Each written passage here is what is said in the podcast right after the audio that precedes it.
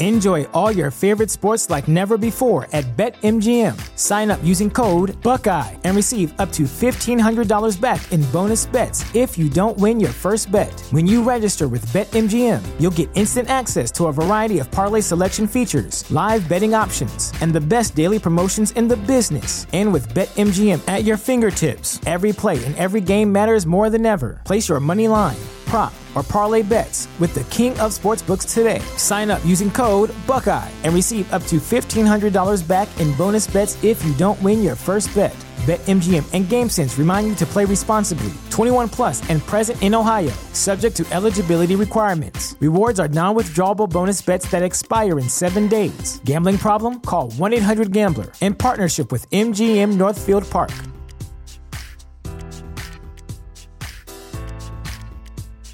Introducing Wondersuite from Bluehost.com, the tool that makes WordPress wonderful for everyone. Website creation is hard, but now with Bluehost, you can answer a few simple questions about your business and goals, and the Wondersuite tools will automatically lay out your WordPress website or store in minutes. Seriously. From there, you can customize your design, pick your brand colors, and add blocks. No custom theme or coding required. You'll get content suggestions that you can keep or revise, and with Yoast SEO built in, we automatically help you get found in search engines. From step by step guidance to suggested plugins to an AI powered help bot, our built in tools make WordPress wonderful for everyone. Whether you're a beginner or a pro, you can join over 2 million Bluehost users. Go to bluehost.com slash wondersuite. That's bluehost.com slash wondersuite.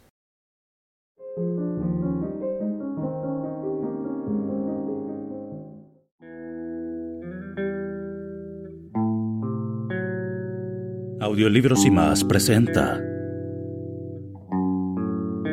Metro 2033 El último refugio. Un libro escrito por Dmitry Glukovsky.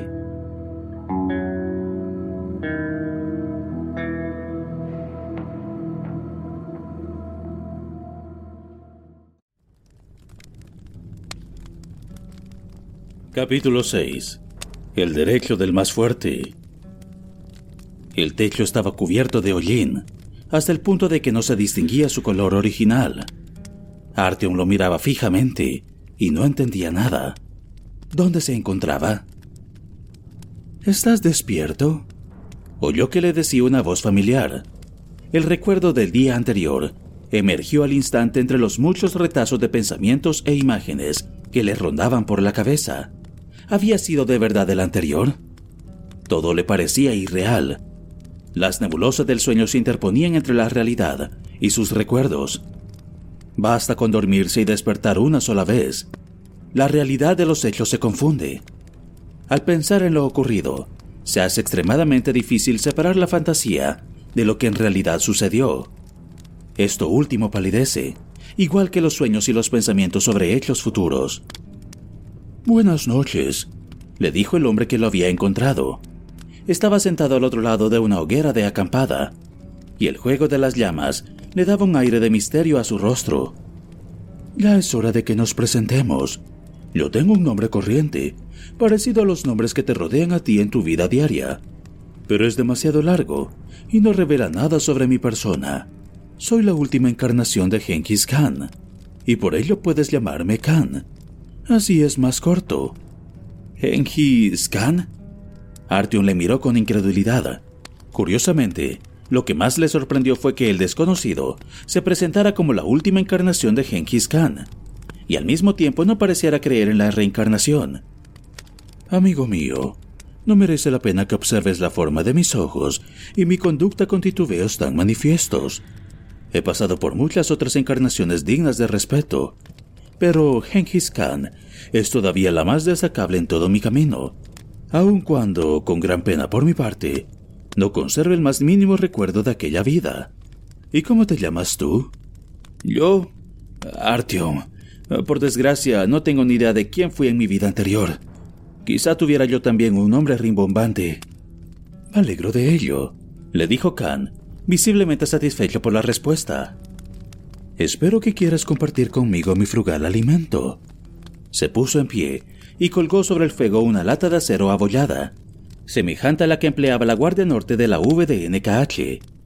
Artyom se puso también en pie, buscó dentro de la mochila y sacó un embutido que traía de la VDNKH. Cortó algunas rodajas con el cortaplumas y las distribuyó sobre un paño limpio que también llevaba en la mochila. Toma, le ofreció el embutido a su nuevo conocido, para el té. Artyom reconoció enseguida de qué té se trataba. Procedía de su propia estación, de la VDNKH. Mientras bebía de su recipiente de latón esmaltado, repasó una vez más en silencio los acontecimientos del día anterior. Su anfitrión se había sumido visiblemente en sus propios pensamientos y lo dejó en paz durante un rato. La locura que les había atacado en el túnel había producido efectos claramente distintos a los de la otra vez. A Artyom la había percibido tan solo como un ruido alteraba su capacidad de concentración y le impedía pensar con claridad, pero no le afectaba el entendimiento. Bourbon, en cambio, no había aguantado el violento ataque y por ello había perdido la vida. Artyom no habría imaginado que aquel ruido pudiera matar. Si no, no hubiera dado ni un solo paso por aquel túnel. En aquella ocasión, les había atacado por sorpresa. Artyom estaba convencido de que primero les había embotado los sentidos. Había amortiguado el resto de sonidos, sin hacerse audible él mismo. Luego, había frenado el curso de sus pensamientos hasta que estos se detuvieron. Quedaron paralizados, como si los hubiera recubierto la escarcha. Y solo entonces habían sufrido el último golpe, el golpe aniquilador. ¿Cómo era posible que no se hubiera dado cuenta de que Bourbon estaba diciendo palabras que no podían salir de él, aun cuando se hubiera leído todas las profecías apocalípticas del mundo entero? Habían avanzado sin cesar, presa de una extraña ebriedad, sin presentir en ningún momento el peligro. Artyom también había tenido pensamientos extraños. Había sido presa de un único pensamiento, que no podía callar, que tenía que hablar en todo momento pero no había alcanzado a entender qué era lo que les ocurría. Algo se lo había impedido. Habría querido expulsar toda aquella historia de su mente, olvidarla. Aún no se la creía del todo. En todos los años que llevaba en la VDNKH, había tenido noticias de tales situaciones tan solo mediante rumores. Habría sido más fácil creer que cosas como aquella no eran posibles en este mundo, que no podían tener lugar en él meneó la cabeza y miró una vez más en derredor. Se encontró una vez más con la misma opresiva media luz. Artyom tuvo la impresión de que el alumbrado de aquel lugar no podría mejorarse, sino que tan solo podría empeorar cuando las caravanas dejaran de llevarle leña para el fuego. Los relojes instalados sobre las entradas de los túneles habían dejado de funcionar hacía mucho tiempo. Aquella estación no tenía gobernantes. Nadie se preocupaba por aquello y Artyom se preguntó por qué Khan le habría deseado las buenas noches, si de acuerdo con sus cálculos, debía de ser ya por la mañana o incluso el mediodía. ¿Ahora es de noche? preguntó asombrado. Para mí, sí, le respondió el meditabundo Khan. ¿Qué quiere decir con eso? Mira, Artyom, está claro que procedes de una estación donde los relojes aún funcionan bien cuando se les trata con respeto, donde cada uno ajusta su propio reloj de acuerdo con las cifras rojas que aparecen sobre la entrada del túnel. Ustedes tienen una misma hora para todo el mundo, y sucede lo mismo con la luz. Aquí todo es diferente. Nadie se preocupa por los demás. No hace falta que nadie proporcione luz a todos los que hemos venido a parar aquí. Propónselo a la gente que vive en este sitio. Pensarán que es una idea absurda. Todo el que necesita luz tiene que proveerse por sí mismo. Y lo mismo sucede con el tiempo. Todo el que necesita saber qué hora es, por miedo al caos, se inventa sus propias horas. Aquí cada uno tiene las suyas, según el momento en el que se ponga a contar. Pero no hay nadie que se equivoque. Cada uno defiende sus propios horarios y establece sus ritmos de acuerdo con ellos. Para mí, ahora es de noche para ti es de mañana. Bueno, ¿y qué? Las personas como tú están pendientes del reloj durante los viajes. Igual que los hombres de las cavernas llevaban siempre una brasa ardiendo dentro de un cráneo cubierto de hollín, por si podían emplearlo para encender un fuego. Sabes muy bien que en el metro siempre es de noche, y por ello no tiene ningún sentido atenerse las horas con exactitud. Destruye ese reloj y verás entonces cómo el tiempo se transforma. Es una experiencia interesantísima. Se va alterando hasta que dejas de reconocerlo. Ya no está desmenuzado, ya no está dividido en segmentos, horas, minutos, segundos. El tiempo es como el mercurio. Aunque intentes dividirlo en partes más pequeñas, se reconstituye al instante, de nuevo entero y sin forma. Los hombres lo han domesticado, lo han encadenado a sus relojes y cronómetros, y fluye igual para todos los que lo han encadenado. Pero déjalo libre y verás, fluye de manera distinta para cada uno. Para alguien será lento y moroso, y ese lo medirá en cigarrillos fumados o en respiraciones. Para otro, en cambio, escapa al instante, y su unidad son vidas humanas ya vividas. ¿Piensas que estamos en las horas de la mañana? Existe alguna posibilidad de que tengas razón. Digamos un 24%. Con todo, esa mañana no tiene ningún sentido, porque solo está teniendo lugar en la superficie, donde ya no queda vida alguna. Vida humana, por lo menos. ¿Acaso lo que ocurra allá arriba pueda significar algo para los que no han estado nunca allí? No. Por eso yo te digo buenas noches. Y tú, si quieres, puedes responderme buenos días. Y por lo que respecta a esta estación, no tenemos tiempo alguno, salvo de un tipo muy raro. Ahora son 419 días, y se cuentan para atrás. Kant calló y siguió bebiendo su té.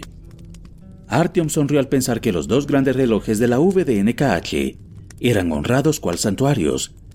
¿Qué habrían pensado los dirigentes de la estación de aquella idea de que el tiempo ya no existía? ¿De que la existencia del tiempo había perdido su sentido? Al cabo de un rato, Khan le dijo, ¿No vas a contarme lo que le ocurrió a tu amigo? Artyom no estaba seguro de hablarle a aquel hombre sobre la muerte de Bourbon, ni sobre el misterioso sonido. Pero luego comprendió que, si quería confiarle a alguien todo aquello, el sujeto idóneo sería un hombre que se creía la última encarnación de Genghis Khan y pensaba que el tiempo había dejado de existir. Así empezó a hablar, confuso y nervioso, sin preocuparse por narrar los acontecimientos en el orden correcto, más atentos a sus propias sensaciones que a los hechos en la narración de sus anteriores aventuras.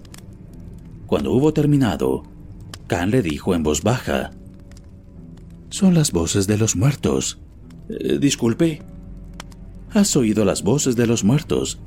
¿Dices que al principio se oían como susurros y crujidos? Sí, eran ellos. Ah, ¿qué, qué muertos? Todos los que han fallecido en el metro. También por ese motivo, soy la última encarnación de Genghis Khan. No va a haber más reencarnaciones. El mundo se acerca a su final, amigo mío. No sé cómo hemos llegado a este punto, pero la humanidad se ve impotente ante ello.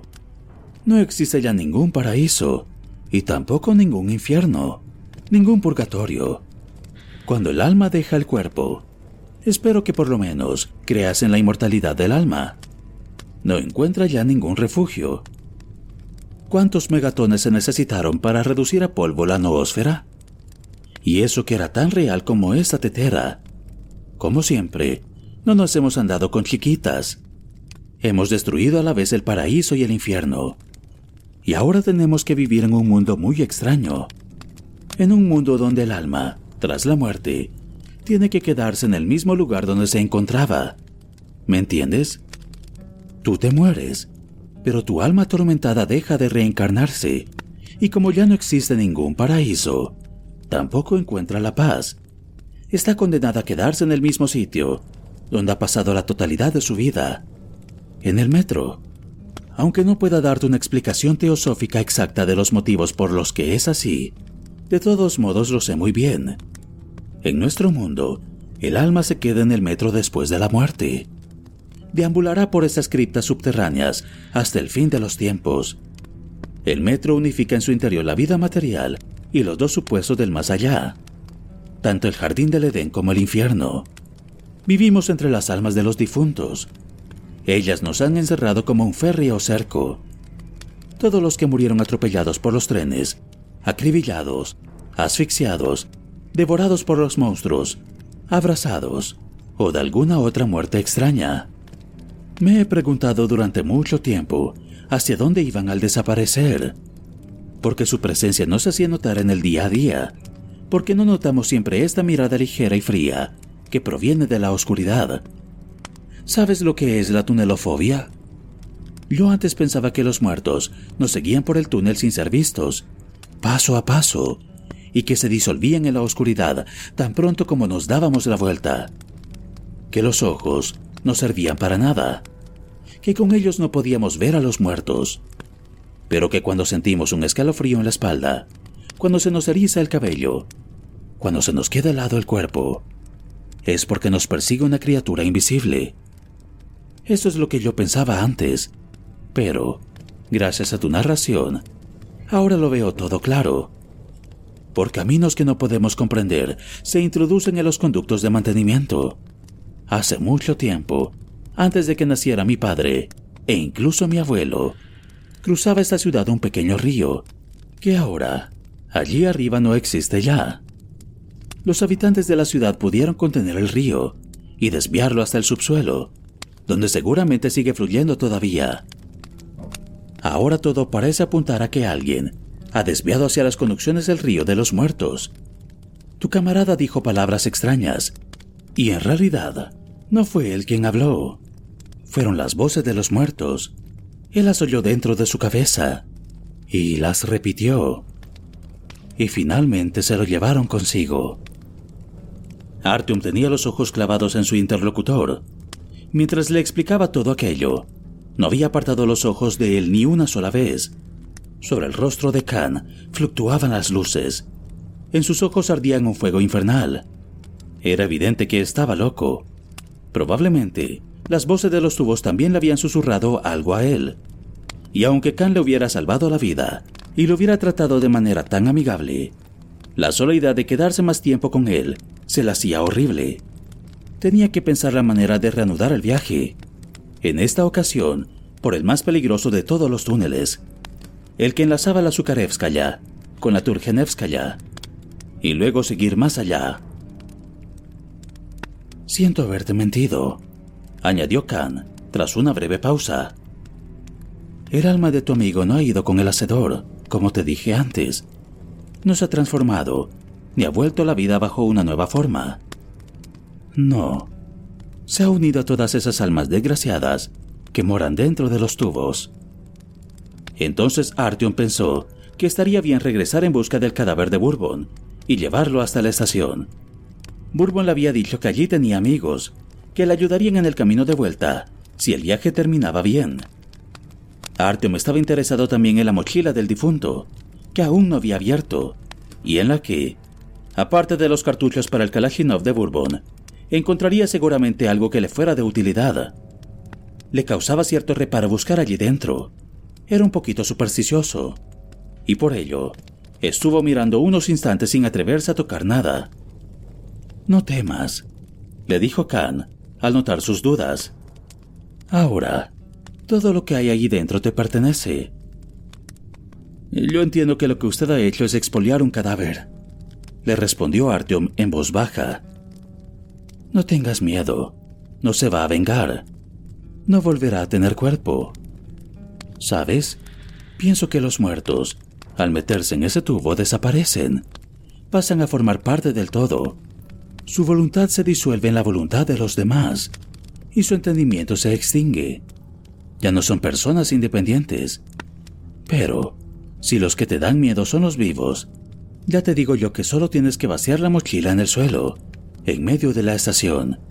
Así, nadie te acusará de robo y tendrás tu conciencia tranquila. Habías intentado salvar a ese hombre, y seguro que si viviera, te estaría agradecido por ello. Puedes pensar que la mochila es la recompensa por lo que has hecho. Khan hablaba con tanta seguridad en sí mismo y tanta convicción que Artyom se atrevió a meter la mano en la mochila y exponer su contenido a la luz de la hoguera sobre un trozo de lona. Encontró cuatro cargadores más. Antes, Bourbon le había entregado dos junto con el arma. Era sorprendente que Bourbon, a quien Artyom había tomado por un mercader, necesitara aquel arsenal. Artyom envolvió cuidadosamente cinco de los cargadores en un trozo de lona y se los metió en su propia mochila. Y cargó el sexto en el arma de Bourbon. Se encontraba en muy buen estado, engrasada con esmero, de acero brillante y bruñido. El gatillo se movía con facilidad y hacía un chasquido apagado, mientras que la pequeña palanca del seguro se desplazaba con cierta dificultad. Todo apuntaba que se trataba de un arma nueva. La empuñadura encajaba bien en la mano y el cañón había sido minuciosamente pulimentado. El arma le transmitía una sensación de calma, seguridad y confianza en sí mismo. Artyom lo supo al instante. Si tomaba algo de las cosas de Bourbon, sería el arma. De todos modos, no encontró el cargador calibre 7,62 que le había prometido para su máquina del infierno. Se preguntó cómo quería haberle pagado Bourbon. Quizá no hubiera tenido en ningún momento la intención de darle nada. Tan solo pegarle un tiro en la nuca tan pronto hubieran pasado la zona de peligro, arrojarlo a un pozo y olvidarlo para siempre. Aparte de ropa, un plano del metro lleno de garabatos que solo su difunto propietario habría sido capaz de descifrar, y 100 gramos de dur. Encontró en el fondo de la mochila algunas raciones de carne ahumada envueltas en bolsa de plástico y un cuaderno de notas.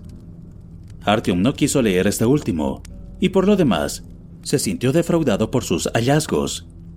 En el fondo de su alma había abrigado la esperanza de encontrar algún objeto misterioso, algo de gran valor. El motivo por el que Bourbon estaba tan decidido a recorrer el túnel hasta la Zukarevskaya. Había creído firmemente que Bourbon hacía de correo, o era contrabandista, o algo parecido. Esa era la suposición que explicaba sobre su obstinación en pasar por el túnel y su disposición a pagar por ello. Pero Artyom había sacado las últimas mudas de la mochila, y pese al afán con el que siguió buscando, no encontró nada más. Resulta evidente que la perseverancia de Bourbon debía de tener otras motivaciones. El muchacho se rompía la cabeza pensando que era lo que Bourbon habría buscado en la Zukarevskaya, pero no se le ocurrió ningún motivo plausible. Dejó de lado sus especulaciones al pensar que el infortunado se hallaba todavía en el túnel, a merced de las ratas, aunque desde luego el muchacho hubiera pensado en ir por él y hacerse cargo del cadáver. De todos modos, no tenía ninguna idea clara de cómo rendirle un último homenaje al mercader, ni de lo que podía hacer con su cuerpo. ¿Quemarlo? Para esa tarea se necesitaban nervios de acero. Además, el sofocante humo y el hedor de la carne quemada llegarían a la estación y causarían cierto malestar. Por otra parte, arrastrar el cadáver hasta la estación habría sido fatigoso y sumamente desagradable. Una cosa era arrastrar a un hombre por la muñeca con la esperanza de que aún viviera, y cerrarse a la insistente percepción de que ya no respiraba ni se le notaba el pulso. Otra muy distinta, agarrar la mano de un muerto. Y luego que, si Bourbon la había metido cerca de la paga, también era posible que los amigos que le esperaban allí fueran igualmente ficticios. Y entonces, si se presentaba en la estación con un cadáver desconocido, su situación iba a ser aún peor. Tras largas cavilaciones, le preguntó a Khan, ¿Qué, ¿Qué se hace aquí con los que mueren? ¿A qué te refieres, amigo mío? ¿Me hablas del alma o del cuerpo perecedero? Le hablo de los cadáveres, murmuró Artyom, cada vez más nervioso por culpa del palabreo sobre el más allá. Entre la Prospect Mira y la Zukarevskaya hay dos túneles, pero solo se puede pasar por uno. En el segundo túnel, no muy lejos de nuestra estación, el suelo se hundió y se abrió un profundo abismo en el que, como suele decirse, podría desaparecer un tren entero. Desde uno de sus márgenes nos alcanza a ver el otro, y ni siquiera las linternas más potentes llegan hacia el fondo. Por ello, algunos necios han hecho correr el rumor de que se trata de un abismo sin fondo.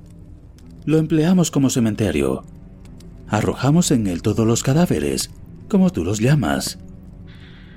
A Artyom no le gustó la idea de regresar hasta el sitio donde Khan lo había encontrado, arrastrar el cadáver de Bourbon, que ya debía de estar algo rígido, hasta la estación, y desde ésta llevarlo hasta el abismo.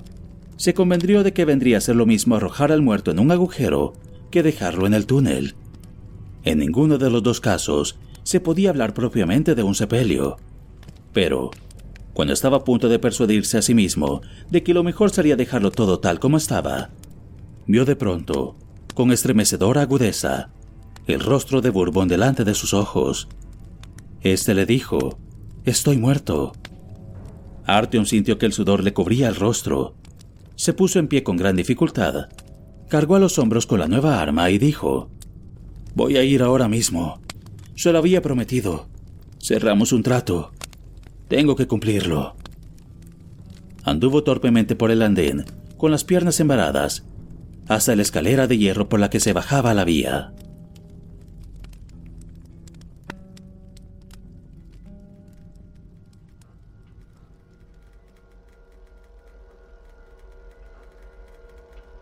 Se vio obligado a encender la linterna cuando aún se encontraba en la escalera. Después de bajar saltando por los escalones, se detuvo un instante, indeciso.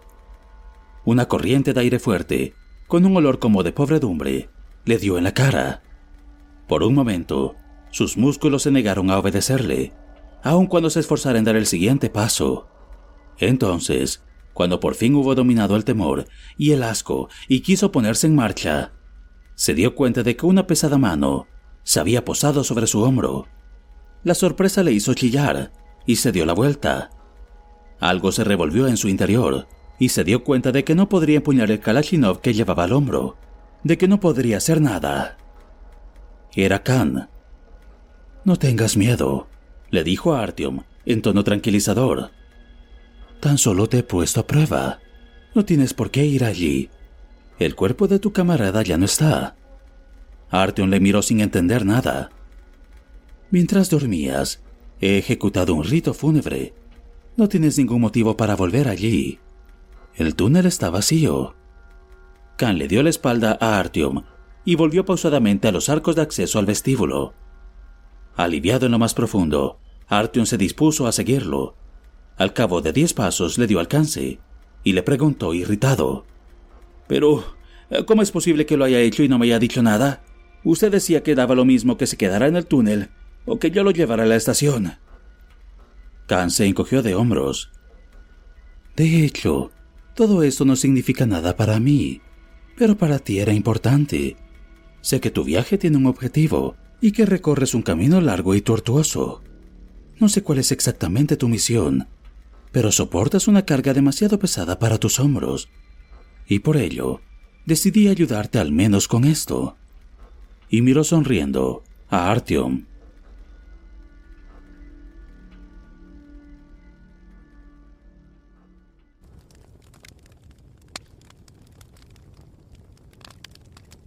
En cuanto llegaron a donde se encontraba la hoguera y subieron recostados sobre los trozos arrugados de lona, Artyom no pudo contenerse más. ¿Por qué piensa usted que tengo una misión? ¿He hablado en sueños? No, amigo mío, has callado en sueños. Pero tuve una visión. En ella, un hombre me pedía ayuda. Me informó de que vendrías. Y por ello fui en tu busca y te rescaté cuando andabas por el túnel con el cadáver de tu amigo. ¿De verdad? Yo pensaba que habría oído usted el disparo. Eso también. Aquí el eco es muy fuerte. Pero no creerás en serio que me meto en el túnel cada vez que oigo disparos. Si así fuera, el camino de mi vida habría encontrado su final mucho antes y sin duda privado de fama. ¿Y cómo era ese hombre? No sabría decirte quién era. Nunca lo había visto, ni había hablado con él. Pero al instante sentí su fuerza. Me indicó que tenía que ayudar a un joven que aparecería por el túnel norte y entonces me mostró tu imagen. Solo fue una visión, pero la sensación de realidad era tan fuerte que, al despertar, a duras penas pude distinguir entre realidad y sueño. Era un hombre grande y fuerte, con el cráneo rasurado y reluciente, vestido de pies a cabeza de color blanco. ¿Lo conoces? Artyom se estremeció. Todo lo que tenía a su alrededor se volvió borroso, y apareció ante sus ojos la imagen que Khan le había descrito. Era Hunter. La misma visión. Sí, lo conozco. Se metió dentro de mis sueños. Normalmente no se lo perdono a nadie, pero su caso fue distinto. Necesitaba mi ayuda, igual que tú. No me ordenó nada. No me exigió que me sometiera a su voluntad. Se trató, más bien, de un insistente ruego. No sabía influir en la voluntad de un extraño, ni deambular por pensamientos ajenos. Se encontraba simplemente en una situación difícil, muy difícil. Pensaba en ti con desesperación y buscó una mano amiga, un hombro sobre el que apoyarse. Yo le tendí la mano y le permití que se apoyara sobre mi hombro. Y luego fui en tu busca. Artyom se vio sumergido por una oleada de pensamientos, de pensamientos que se revolvían, que emergían uno tras otro a la superficie de su conciencia y se disolvían de nuevo antes de que pudiera traducirlos en palabras. Tenía la lengua como paralizada. Durante largo rato, no fue capaz de decir palabra. ¿Podía ser verdad que aquel hombre hubiera tenido noticia de su llegada? ¿Hunter estaba vivo? ¿O había sido su sombra la que le había hablado? Si creía en lo que decía Khan, tendría que creer también en las espantosas descripciones de la vida de Ultratumba que éste le había descrito. Había sido mucho más reconfortante convencerse de que aquel hombre estaba loco. Pero lo más importante, sabía algo de la misión que Artyom tenía que llevar a cabo. Lo llamaba misión, y aun cuando no comprendiera del todo su sentido, si entendía su peso e importancia, se compadecía de Artyom. Quería aligerarle la carga que le había impuesto el destino. ¿A dónde te diriges? le preguntó Kang en voz baja, como si hubiera leído sus pensamientos. Al mismo tiempo, miró serenamente a los ojos de Artyom. Explícame a dónde te lleva tu camino, y yo te ayudaré a dar el siguiente paso, si puedo. Él me lo pidió. A la polis. Tengo que ir a la polis. ¿Y cómo quieres llegar hasta allí? ¿Desde la estación dejada de la mano de Dios? Amigo mío, tendrías que haber ido por la línea de circunvalación, desde la Prospect Mira hasta la Kurskaya o la Kievskaya. Esas estaciones se encuentran en los dominios de la Hansa. Yo no conozco a nadie allí. No habría podido pasar. Da igual. De todos modos, tampoco puedo regresar a la Prospect Mira. Sería incapaz de volver a pasar por ese túnel. Quiero ir hasta la Turgenevskaya. He visto en un viejo plano que hay un corredor desde allí hasta la Sertensky Boulevard. En esta empieza una línea que no llegó a funcionar por la que se llega hasta la Trubnaya. Artyom sacó el papel chamuscado con el plano al dorso. En el plano aparece un enlace con la Vetnoy Boulevard, y si todo anda bien, podré ir directamente desde allí hasta la polis. Khan negó tristemente con la cabeza. No, así no vas a llegar hasta la polis. Esos planos mienten. Se imprimieron mucho antes de que todo ocurriera. En ellos aparecen líneas que no se llegaron a terminar, y estaciones que se vinieron abajo, y sepultaron a cientos de personas inocentes. No dicen nada de los terribles peligros que acechan a lo largo del camino, y que hacen que muchas de las rutas no sean transitables. Este plano es estúpido e ingenuo, como un niño de tres años. Dámelo. Le tendió la mano. Artyom le obedeció y se lo dio. Khan lo arrugó y lo arrojó a la hoguera con desprecio. Y luego le dijo, Y ahora, enséñame el plano que has encontrado en la mochila de tu compañero. Artyom tardó un rato en encontrarlo, y luego dudó en dárselo. No querría perderlo también. Khan se dio cuenta. No pienso hacerle nada. No tengas miedo. Tienes que creerme. No hago nada porque sí. Podría parecerte que algunos de mis actos son absurdos, e incluso propios de un loco, pero tienen un sentido que tú ahora no puedes comprender, porque tu percepción y tu comprensión del mundo son limitadas. Te encuentras al inicio del camino. Todavía eres demasiado joven para entender algunas cosas.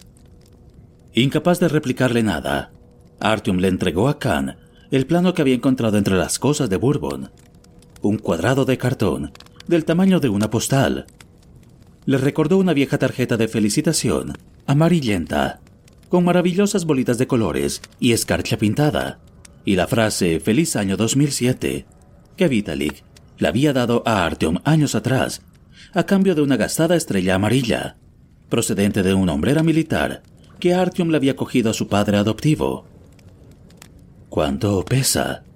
le dijo Khan con voz ronca, y Artyom se dio cuenta de que la mano de Khan reaccionaba como si hubiera sufrido un tirón hacia abajo, como si el plano hubiera pesado un kilo o más. Hacía un segundo, al agarrar el plano, no había notado nada raro. Era un trozo de cartón, nada más. Este plano es mucho más sabio que el tuyo.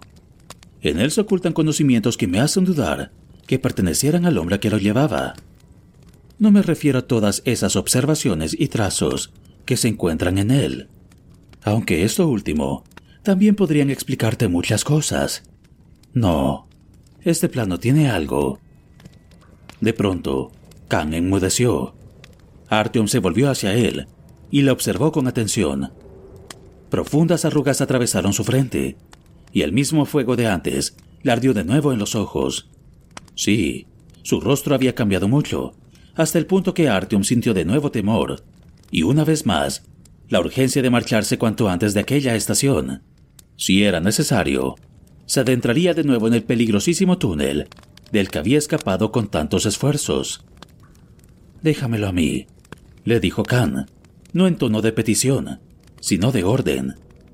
Te voy a dar otro, y no notarás la diferencia. Y también te voy a dar otra cosa, lo que siempre has deseado. Por favor, ahora es suyo, le respondió Artyom aliviado. Escupió estas últimas palabras como si se lo hubieran atragantado en la boca y lo hubieran estorbado en la lengua. Habían estado esperando allí, desde el mismo momento en el que Khan le había dicho, déjamelo a mí. Y cuando por fin se hubo liberado de ellas, Artyom se sintió como si las palabras no hubieran sido suyas, sino ajenas, dictadas. Repentinamente, Khan alejó de la hoguera su rostro desapareció en la oscuridad. Artyom imaginó que quería ocultarle la pugna interior que estaba vibrando en su interior. Tienes que comprender, joven amigo mío. La voz que se oyó en la oscuridad era débil, vacilante. Habían desaparecido el poder y la fuerza de voluntad que poco antes habían inspirado un temor tan grande en Artyom. Que eso no es un plano, o mejor dicho, no es solamente un plano, es el indicador que podría guiarnos por el metro. Sí, desde luego, sin duda, lo es. Quien sepa interpretarlo podría atravesar el sistema entero en dos días, porque este plano podríamos decir que está vivo. Te diré a dónde tienes que ir y cómo. Te advertirá de los peligros. En resumen, te indicará el camino. Es por eso por lo que lo llaman mentor el rostro de Khan se acercó una vez más a la hoguera. Había oído hablar de él. Existen unos pocos en la totalidad de la red de metro. Puede que ese sea el último que aún exista.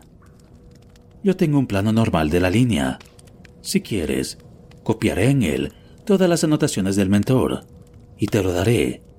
Y además, estuvo buscando entre sus cosas Puedo ofrecerte esto. Sacó una linterna pequeña, de forma extraña. No necesita baterías. Tiene esa forma de aparatito para hacer ejercicio con las manos. ¿Ves las dos palancas? Tienes que juntarlas. Entonces el aparato genera su propia energía y se enciende. Su luz es muy débil, desde luego. Pero existen situaciones en las que esta luz mortecina brillará más que las lámparas de mercurio de la polis. A mí me ha salvado la vida varias veces. Espero que también te sea útil a ti. Llévatela, es tuya. Vamos, tómala. De todos modos, es un trueque desigual. Quedo en deuda contigo. Artyom, en cambio, pensaba que el trueque le había salido muy a cuenta. ¿Para qué quería las propiedades mágicas de aquel plano? Si él mismo no era capaz de detectarlas, Probablemente lo habría tirado después de emplearlo un par de veces y de haberse esforzado en vano por descifrar sus garabatos. La ruta que habías elegido te llevaría al abismo. Le siguió diciendo Khan, quien precavido aún sostenía la tarjeta con una mano. Toma mi viejo plano y estúdiatelo de nuevo. Le entregó a Artyom uno pequeño, impreso, sobre el dorso de un viejo calendario de bolsillo. Me habías hablado del corredor, desde la Turgenevskaya hasta el Setrensky Boulevard. ¿No has oído hablar de la mala fama que tiene esa estación? ¿Ni del largo túnel que va desde aquí hasta la Kitai Gorod? Eh, sí, me habían dicho que no se puede ir solo, que únicamente es seguro para las caravanas. Así que había pensado en unirme a una caravana que fuera la Turgenevskaya, y una vez allí marcharme por el corredor. No me iban a perseguir, ¿verdad? Artyom sintió que en su cabeza se agitaba un pensamiento vago, que este le escocía, le turbaba. ¿Qué era lo que le sucedía? Allí no hay ningún corredor. Los accesos están tapiados. Sí, ¿cómo había podido olvidarlo? Por supuesto, se lo habían explicado hacía tiempo, pero él lo había olvidado. Los rojos habían tenido miedo de alguna criatura diabólica que merodeaba por el túnel y habían cerrado el único acceso a la Turgenevskaya. Pero no hay ninguna otra salida, preguntó el precavido Artyom. No, por lo menos, en los planos no aparece ninguna. Pero, aun cuando hubiera un corredor abierto, no creo que tuviera suficiente coraje para separarte del grupo y entrar en él. Sobre todo si te quedas aquí a esperar que pase una caravana. Y mientras tanto, oye los últimos rumores que se cuentan sobre ese lugar encantador. Pero, entonces, ¿qué voy a hacer? Artyom, presa del desaliento, miró al pequeño calendario que tenía en la mano. Puedes ir hasta la Kitai Gorod. Es una estación interesante y las costumbres que priman ahí son muy divertidas, pero al menos no desaparecerás sin dejar rastro. En cambio, sería muy verosímil que eso te ocurriera en la Turgenevskaya. Y cuando dejes atrás la Kitai Gorod, mira. Khan le marcó la ruta con el dedo sobre el plano. Solo te quedarán dos estaciones hasta la Pushkinskaya, y de allí pasarás a la Tchekovskaya. Luego seguirás por el túnel y por fin llegarás a la polis. Ese camino es incluso más corto que el que habías previsto originalmente. Moviendo los labios, Artyom contó las estaciones y corredores de las dos rutas. Sí, era cierto. Por muchas pegas que se le buscaran, el camino trazado por Khan era más corto. No entendía por qué no se le había ocurrido antes a él. Pero es que, además, no parecía que le quedara otra opción. Tiene usted razón. Las caravanas recorren ese camino muy a menudo. Por desgracia, no. Hay que contar con un pequeño, pero irritante detalle. Para ir desde nuestra estación hasta la Kitai Gorod, esto es, en dirección al sur, hay que venir hasta aquí desde el norte. Ya me dirás si te parece un camino sencillo. Khan señaló el túnel. En cualquier caso, ha pasado cierto tiempo desde que la última caravana se puso en camino hacia el sur. Es muy posible que desde entonces se haya formado un nuevo grupo. Habla con la gente, pregúntales, pero no demasiado. Por aquí rondan también bandidos, de los que no se puede uno fiar. Bueno, lo mejor será que te acompañe, para que no hagas ninguna tontería. Artyom había agarrado ya la mochila, pero Khan le detuvo con un gesto. No te preocupes por tus cosas. La gente de aquí me tiene tanto miedo que no habrá nadie que se atreva a acercarse al lugar donde yo vivo.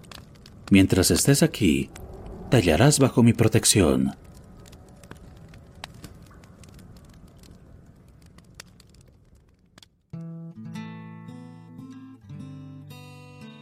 Artyom dejó la mochila junto a la hoguera, pero de todos modos se llevó el fusil de asalto Aquel nuevo tesoro era demasiado valioso. Luego siguió a Khan. Esta anduvo con grandes zancadas pero sin prisas, hasta las hogueras que ardían al otro extremo de la sala. Artyom comprobó con asombro que los vagabundos hambrientos y envueltos en andrajos malolientes retrocedían asustados ante ellos. De hecho, parecía que le tuvieran miedo a Khan. Pero, ¿por qué? Dejaron atrás la primera hoguera sin que Khan se detuviera. Era un fuego insignificante, a duras penas ardía.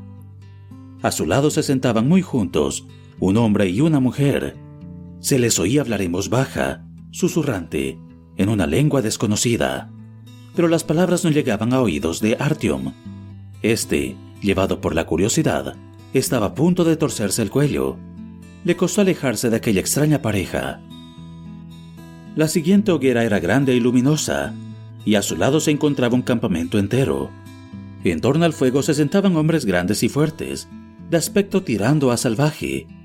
Resonó una risa fuerte, y las violentas maldiciones que desgarraron el aire amedrentaron a Artyom. Khan, sin embargo, pasó tranquilamente, confiado, por un lado de la hoguera. Saludó y ocupó un lugar. Artyom no tuvo otro remedio que seguir su ejemplo y acurrucarse a su lado.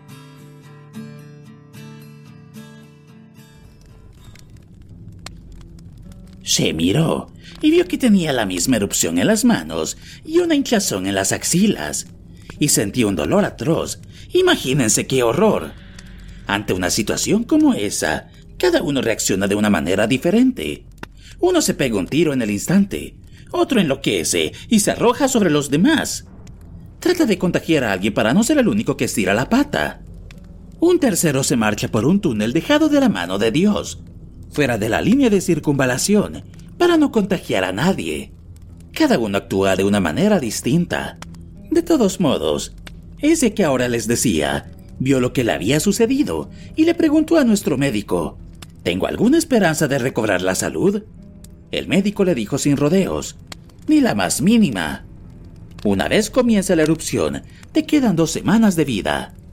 Veo que el comandante del batallón prepara el Makarov, por si el enfermo enloquece. Aquella voz quebrada por la emoción provenía de un hombre pequeño, flaco, de cabello desgreñado, que vestía una chaqueta forrada de algodón. Contemplaba a los allí reunidos, con ojos grises y cerosos. Artyom no entendía de qué iba todo aquello, pero el tono de la narración y el silencio de los presentes, que poco antes habían reído con fuerza, le obligaron a estar atento. Para no llamar la atención, le preguntó en voz baja a Khan. ¿De qué están hablando? De la peste, le respondió el melancólico Khan. Al escuchar estas palabras, Artyom creyó sentir el odor de los cuerpos podridos y los cadáveres quemados. Le pareció que oía el sonido de las alarmas y el aullido de las sirenas. La VDNKH y su entorno no sabían nada de epidemias. Los transmisores más importantes, las ratas, habían sido aniquilados y además había algunos médicos competentes en la estación. Artyom solo conocía las epidemias mortales a través de los libros. Algunos de esos habían llegado a sus manos cuando aún era muy pequeño y habían quedado impresos en su memoria y habían reinado sobre el mundo de sus sueños y temores a lo largo de toda su niñez. Cuando oyó la palabra peste, un sudor frío le recorrió la espalda y empezó a marearse. No preguntó más, sino que escuchó con ardiente interés la narración del hombre flaco con la chaqueta forrada en algodón. Pero el rojo no estaba tan mal. Debió de esperar como un minuto. Y luego dijo, dame un par de cartuchos y me marcho. No puedo quedarme con ustedes. El comandante respiró aliviado. Yo mismo lo oí, ¿cómo no? Tener que matar a uno de sus propios hombres no debe de ser ninguna alegría, aunque esté enfermo. Los muchachos reunieron lo que tenían y le dieron un par de cargadores enteros al rojo. Entonces se marchó en dirección nordeste, más allá del aviomotor Naya. No volvimos a verlo. El comandante le preguntó al médico cuánto tiempo podía pasar hasta que la enfermedad se manifestara. El otro le contestó que el periodo de incubación era de una semana. Si no tienes nada durante la semana después del contacto, es que no te has contagiado. Y entonces, el comandante se decidió. Volvemos a la estación, nos quedamos allí una semana y luego pasamos una revisión. No podíamos atravesar la línea de circunvalación en dirección al centro. Si la enfermedad se propagaba, el metro entero moriría. Y así fue como nos quedamos allí durante una semana. Apenas si tuvimos contacto entre nosotros. Nadie sabía quién podía contagiar a los demás y quién no. Y además, teníamos a un tipo al que siempre habíamos llamado Jarra, por lo mucho que le gustaba la bebida. Siempre nos daba miedo, porque era colega del rojo. Si se acercaba demasiado, escapábamos hasta el otro extremo de la estación. A veces había alguien que desenfundaba el arma y repetía la consigna, ni se te ocurra acercarte. Cuando se quedó sin agua, los muchachos le dieron de la suya, pero se la dejaban en un lugar convenido y luego se alejaban. Nadie le permitía que se acercara. Al cabo de una semana, desapareció. Cada uno dio su opinión. Algunos llegaron a decir que se lo habría llevado alguna especie de monstruo. Pero los túneles de aquella zona son seguros. Yo, personalmente, creo que debió de notarse una erupción o una hinchazón en las axilas. Y por eso se marchó. El resto de los miembros del grupo no nos contagiamos. Esperamos todavía algún tiempo. Y luego el comandante nos examinó. Estábamos todos sanos. Artyom se fijó en que los hombres se mantenían a cierta distancia del narrador, aun cuando no hubiera mucho espacio en torno al fuego. ¿Tu camino hasta aquí ha sido muy largo, hermano? Pregunta en voz baja un hombre de apariencia ruda, barbudo, en chaqueta de cuero. Habrán pasado unos 30 días desde que partimos de la vía motornaya, le respondió el flaco. Vaya, pues tengo que darte una noticia. En la avia motornaya ha empezado una epidemia de peste. De peste. ¿Lo has entendido? La Hansa también ha cerrado la Taganskaya y la Kurskaya. Eso se llama cuarentena. Tengo conocidos allí, ciudadanos de la Hansa. Se han apoyado con lanzallamas en los túneles, tanto de la Taganskaya como de la Kurskaya. Queman vivo a todo el que se les ponga tiro. Entendámoslo como un sistema de desinfección. Parece que el periodo de incubación solo dura una semana en algunas personas, pero para otras debe de durar más, porque si no la peste no habría llegado hasta allí. ¿Y eso a qué viene, muchachos? Eh, yo estoy sano. Pueden verlo ustedes mismos. El hombre se puso en pie de un salto y empezó a quitarse desesperadamente la chaqueta y luego una camisa increíblemente sucia. Se dio mucha prisa, como si tuviera miedo de no poder demostrar a tiempo su salud. La tensión creció. Todos se agolpaban al otro lado de la hoguera. Hablaban nerviosamente entre sí, y Artyom oyó un pequeño chasquido. Interrogó con la mirada a Khan. Agarró el nuevo fusil de asalto que llevaba al hombro y lo empuñó, dispuesto a luchar. Khan cayó, pero le indicó por señas a Artyom que no hiciera nada. De pronto se levantó, se alejó silenciosamente de la hoguera e hizo que el muchacho le siguiera. Se detuvo a diez pasos de allí y aguardó a ver lo que ocurría. A la luz de la hoguera, los movimientos del hombre que se estaba desnudando se asemejaban a una danza primitiva y demencial. Los murmullos habían ido acallando y el drama prosiguió en asiago silencio. Finalmente, el hombre se quitó los calzoncillos y gritó triunfante. Miren, estoy bien, estoy sano, no tengo nada, estoy sano. El barbudo del chaleco sacó de la hoguera un tizón que ardía tan solo por un extremo. Se acercó con gran precaución al hombre flaco y con visible asco empezó a examinarlo. La piel de aquel hombre que había hablado demasiado estaba negra de pura suciedad y tenía como un brillo grasiento. Pero el barbudo, a pesar de todos sus esfuerzos, no consiguió encontrar ni un solo indicio de erupción, por lo cual le ordenó, Alza los brazos. El desgraciado levantó los brazos al instante. Todos los presentes contemplaron sus magras axilas. El barbudo se tapó ostentosamente la nariz con la mano que tenía libre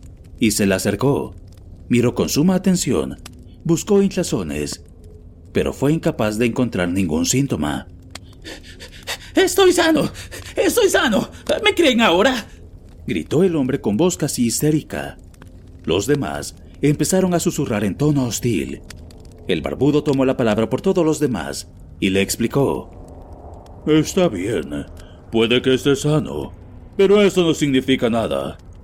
¿Cómo que no significa nada? Es muy sencillo. Puede ser que no estés enfermo. Quizás seas inmune a la infección, pero podrías llevarla igualmente dentro de tu cuerpo. ¿Habías tenido contacto con aquel rojo? ¿Te encontraste en la misma unidad que él? ¿Hablaste con él? ¿Y si bebieron de la misma botella? ¿Le estrechaste la mano? ¿Lo hiciste, hermano? Sé sincero. Sí, bueno, ¿y qué? No estoy enfermo. le gritó el otro, desesperado. Indefenso, miró a los demás. Eso no significa que no estés infectado, hermano. Lo sentimos, pero el riesgo es demasiado alto. Tenemos que ser precavidos. ¿Lo entiendes? El barbudo se desabrochó el chaleco. Bajo este se ocultaba una funda de cuero. Entre los que estaban reunidos, al otro lado de la hoguera, se oyeron gritos de aprobación y una vez más el chasquido de las armas. No, muchachos, estoy sano. No me he contagiado. Miren.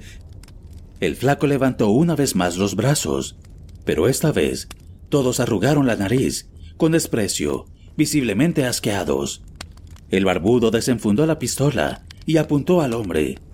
Este parecía no entender lo que ocurría y siguió murmurando que estaba sano. Al mismo tiempo, se encogió con la raída chaqueta y la ciñó contra su cuerpo. Hacía frío y estaba empezando a helarse. Artyom no pudo contenerse, quitó el seguro del arma y dio un paso hacia los hombres, sin saber de verdad lo que hacía. Sintió que se le cogía el estómago y se le hizo un nudo en la garganta que le impidió hablar. Pero había algo en aquel hombre, en sus ojos vacíos y desesperados, en sus murmullos mecánicos y sin sentido, que le roía por dentro y le obligaba a dar aquel paso. ¿Quién sabe lo que habría hecho? Pero entonces, una mano se posó sobre su hombro. Y qué pesado era la mano esta vez. No te muevas, le ordenó Kant con voz calmada. Artyom se quedó quieto y sintió, literalmente, que su fuerza de voluntad se destrozaba contra la pared de granito de aquella voluntad ajena. No puedes ayudarlo. Solo conseguirás morir tú mismo, o que desvíen su ira hacia ti. En cualquiera de los dos casos, tu misión quedaría sin cumplir. En el mismo instante, el hombrecito dio un respingo, gritó, y de repente, envuelto todavía en la chaqueta, saltó a la vía y corrió, con sorprendente velocidad, chillando casi como un animal, hasta la entrada del túnel sur. El barbudo saltó detrás de él y apuntó a su espalda, pero luego dio a entender por señas que no dispararía. Ya no era necesario. Todos cuantos hallaban en el andén lo sabían. Lo único que no sabían era si el fugitivo alcanzaba a comprender hacia dónde estaba corriendo, si esperaba un milagro, o si de puro miedo no sabía ya lo que hacía. Al cabo de unos pocos minutos, tanto su aullido como el eco de sus pasos terminaron de repente, como si alguien hubiera bajado de pronto el volumen. Incluso el eco cesó de pronto, y se hizo el silencio. Aquello resultó tan raro y desacostumbrado para el entendimiento y para el oído de los presentes, que trataron de llenar el vacío que parecía haberse formado de pronto, y se imaginaron que aún se oía un grito a lo lejos. Pero todos ellos sabían que se trataba tan solo de una ilusión. Las jaurías de chacales no tienen problemas para descubrir un animal enfermo, amigo mío, dijo Khan, y Artyom se estremeció, porque vio en sus ojos el fuego del animal de presa. El enfermo es una carga para la jauría y un peligro para la salud de todos los demás. Por ello lo matan a mordiscos y lo trocean. Arton empleó un tiempo en reunir el valor necesario para responderle. Pero esos hombres no son chacales. En aquel momento, empezó a pensar que tal vez se tratara de verdad de una reencarnación de Genghis Khan. Son seres humanos, la humanidad se degrada. Nuestra medicina se encuentra ya en el nivel de los chacales. Y lo mismo podemos decir de la propia humanidad. Por eso... Artyom sabía muy bien lo que le podía replicar, pero le pareció que pelearse con el único defensor que tenía en aquella salvaje estación no habría sido muy inteligente. Khan cambió de tema. Y ahora que nuestros amigos sufren todavía la impresión de lo ocurrido, y tienen miedo de las enfermedades infecciosas, deberíamos forjar el acero antes de que se enfríe. Si no, podrían pasar semanas hasta que se decidieran a partir. Quizá puedas ponerte en marcha ahora mismo. Los hombres que se hallaban en torno a la hoguera discutían agitadamente sobre lo que había ocurrido. Todos ellos estaban tensos y confusos. Un terrible peligro había arrojado sobre ellos su sombra fantasmal, y se esforzaban por decidir qué se haría. Pero sus pensamientos se movían en círculos como un ratón de laboratorio en un laberinto. Se arrojaban impotentes contra las paredes, iban absurdamente de un lado para otro, incapaces de encontrar una salida. Nuestros amigos están a punto de caer en el pánico, dijo Khan satisfecho, y miró a Artyom con regocijo. Por otra parte, se dan cuenta de que acaban de linchar a un inocente, y una acción como esa no favorece precisamente al pensamiento racional. No nos las vemos con un grupo de personas, sino con una jauría, un estado mental idóneo para las manipulaciones psíquicas. Las circunstancias nos favorecen más de lo esperado. El rostro triunfal de Khan incomodó de nuevo a Artyom. Este trató de responderle con una sonrisa.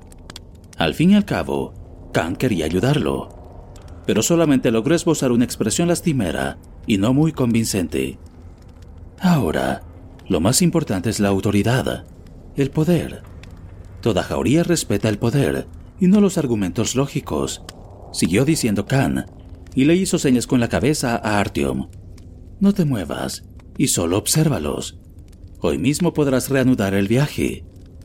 Dio un par de largas zancadas y se puso en medio del grupo.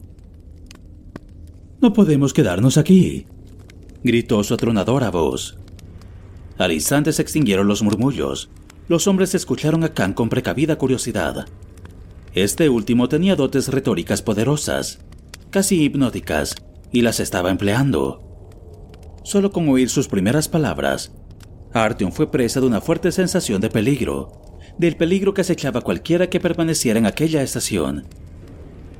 Ha pesado el aire de la estación entera. Si seguimos respirándolo, será nuestro fin.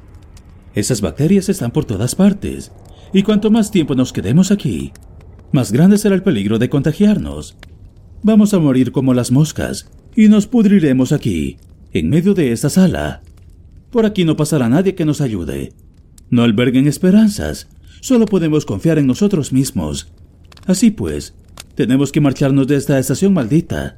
Si nos vamos ahora, todos juntos, no va a ser difícil llegar al otro extremo del túnel, pero no podemos esperar más.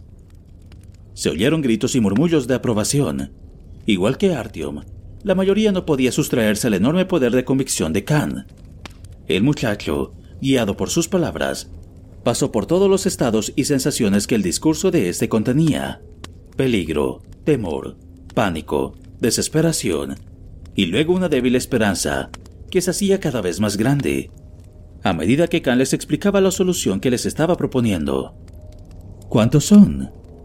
Al instante, varias personas empezaron a contar cuántos eran los miembros del grupo. Aparte de Khan y Artyom, había ocho personas junto a la hoguera. ¿Y qué estamos esperando? Somos diez. Podemos conseguirlo. Recojan sus cosas. Tenemos que marcharnos dentro de una hora como máximo. Khan se volvió y le susurró a Artyom. Date prisa. Vuelve junto a la hoguera. Recoge también tus propiedades. Ahora es importante que no le dejemos tiempo para reflexionar. Si ven que vacilamos, empezarán a dudar que realmente les convenga acompañarnos hasta la chista y Prudy. Algunos de ellos viajaban, de hecho, en la dirección contraria. Y también los hay que viven en esta estación y no saben hacia dónde quieren ir. Yo habré de acompañarte hasta la Quita y Gorod. Tengo miedo de que, si no lo hago, pierdan su entusiasmo a la mitad del túnel y simplemente olviden hacia dónde se dirigen y por qué.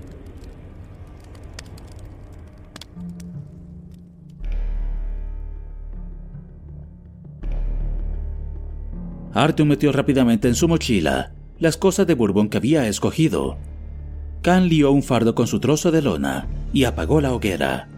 Mientras hacían todo esto, Artyom iba mirando de reojo lo que sucedía al otro extremo de la sala. Así como al principio todo el mundo se había empeñado con gran afán en recoger sus cuatro cosas, luego sus movimientos se habían vuelto mucho más lentos y menos coordinados. Uno se sentaba junto al fuego, el otro se paseaba sin motivo aparente en el centro de la sala, donde otros dos se habían encontrado y empezaban a charlar. Artyom se imaginó lo que estaba ocurriendo. Tiró de la manga a Khan. Están hablando entre sí, Por desgracia, el trato con sus semejantes es un rasgo inmutable de las criaturas humanas. Aun cuando se quiebre su voluntad y estén hipnotizadas, tratarán siempre de entrar en contacto los unos con los otros. El ser humano es un animal social. Ahí no se puede hacer nada. En cualquier otra situación, pensaría que tales impulsos humanos son un don de la divinidad. Y aún lo pienso, según con quien converse. En este caso, tendremos que mezclarnos con ellos, mi joven amigo, y guiar sus pensamientos en la dirección correcta. Tras decir esas palabras, Khan cargó su enorme mochila a la espalda.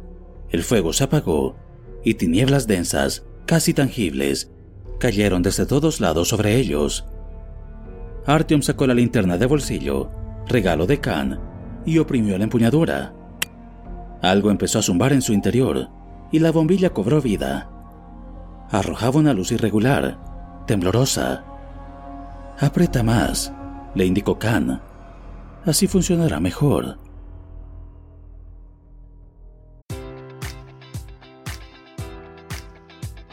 Enjoy all your favorite sports like never before at BetMGM. Sign up using code Buckeye and receive up to $1,500 back in bonus bets if you don't win your first bet. When you register with BetMGM, you'll get instant access to a variety of parlay selection features, live betting options, and the best daily promotions in the business. And with BetMGM at your fingertips, every play and every game matters more than ever. Place your money line prop, or parlay bets with the king of sportsbooks today. Sign up using code Buckeye and receive up to $1,500 back in bonus bets if you don't win your first bet. BetMGM and GameSense remind you to play responsibly. 21 plus and present in Ohio, subject to eligibility requirements. Rewards are non-withdrawable bonus bets that expire in seven days. Gambling problem? Call 1-800-GAMBLER. In partnership with MGM Northfield Park.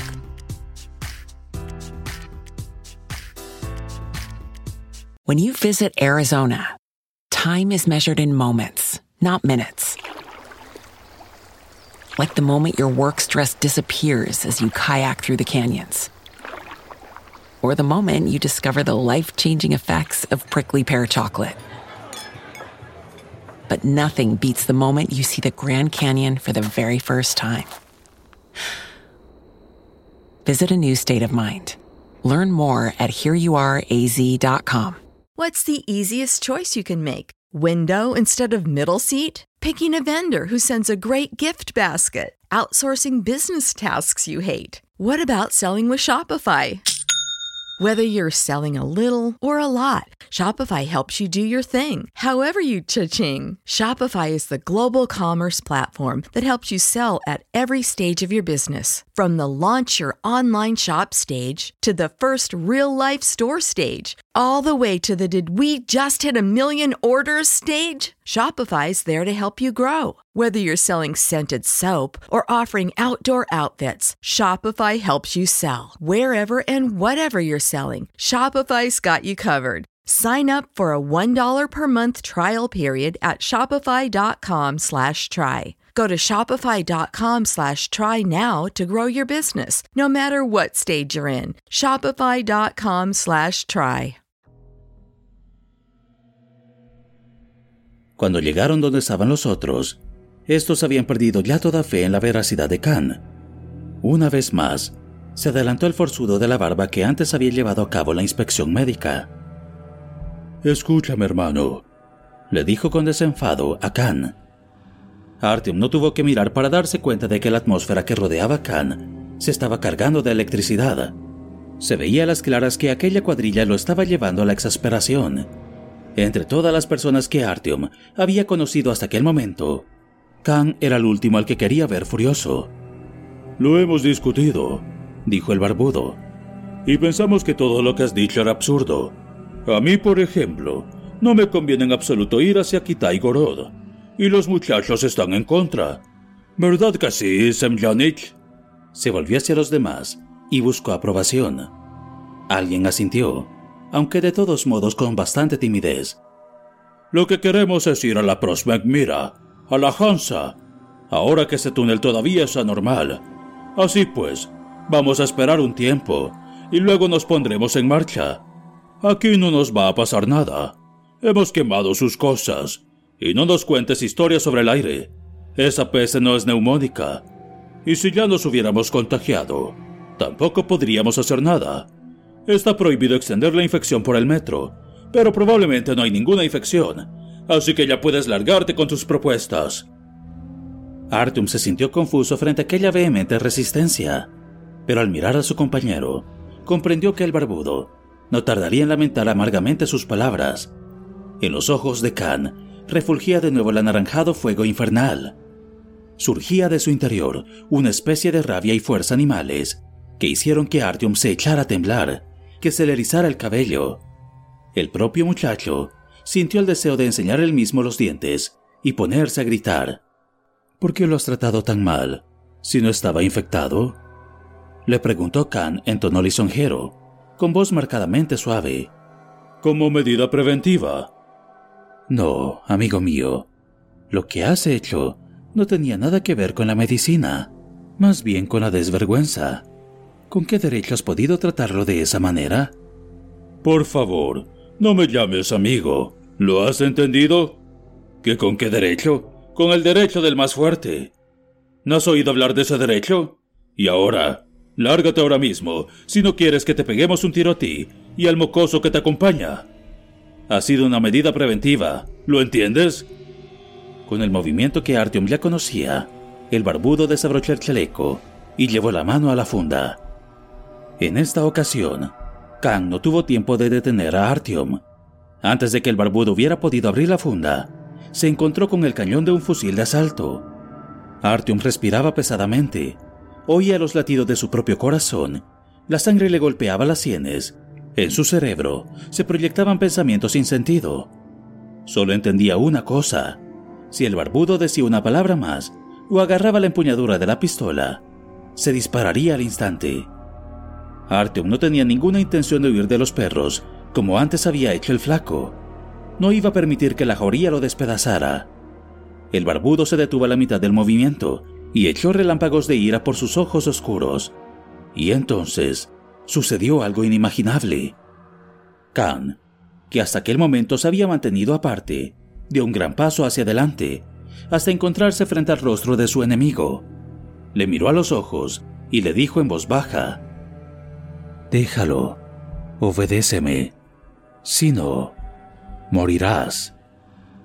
La amenazadora mirada del barbudo se enturbió, sus brazos quedaron colgando sin fuerzas, cual trenzas, a ambos lados del cuerpo. Su movimiento tuvo tan poca naturalidad que Artyom no dudó ni un momento. Si algo había influido sobre aquel hombre, no había sido su arma, sino las palabras de Khan. No me hables del derecho del más fuerte. Eres demasiado débil, dijo Khan, y se volvió hacia Artyom, quien se maravillaba de que Khan no hubiera intentado desarmar a su oponente. El barbudo estaba inmóvil e iba mirando hacia todos lados, presa de la confusión. Las conversaciones cesaron. Todo el mundo estaba esperando saber qué más diría Khan. El control sobre la situación se había restablecido.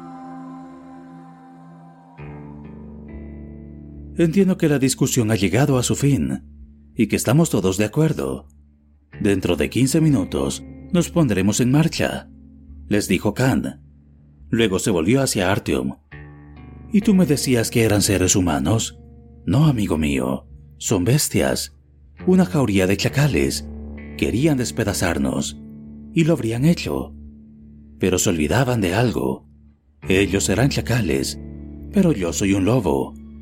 En algunas estaciones se me conoce tan solo por este último nombre. Artyom cayó, abrumado por lo que acababa de presenciar.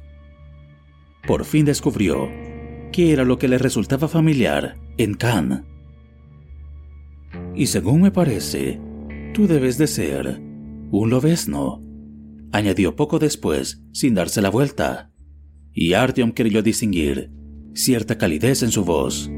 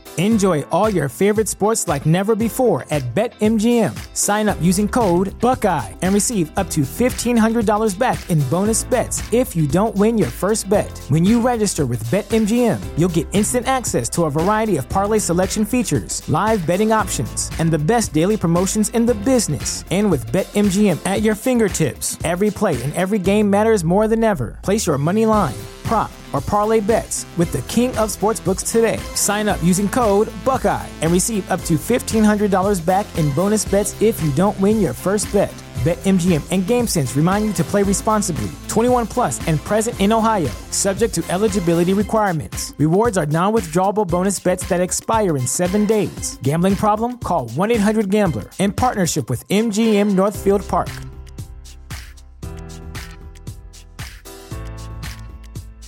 When you visit Arizona, time is measured in moments, not minutes. Like the moment you see the Grand Canyon for the first time. Visit a new state of mind. Learn more at hereyouareaz.com.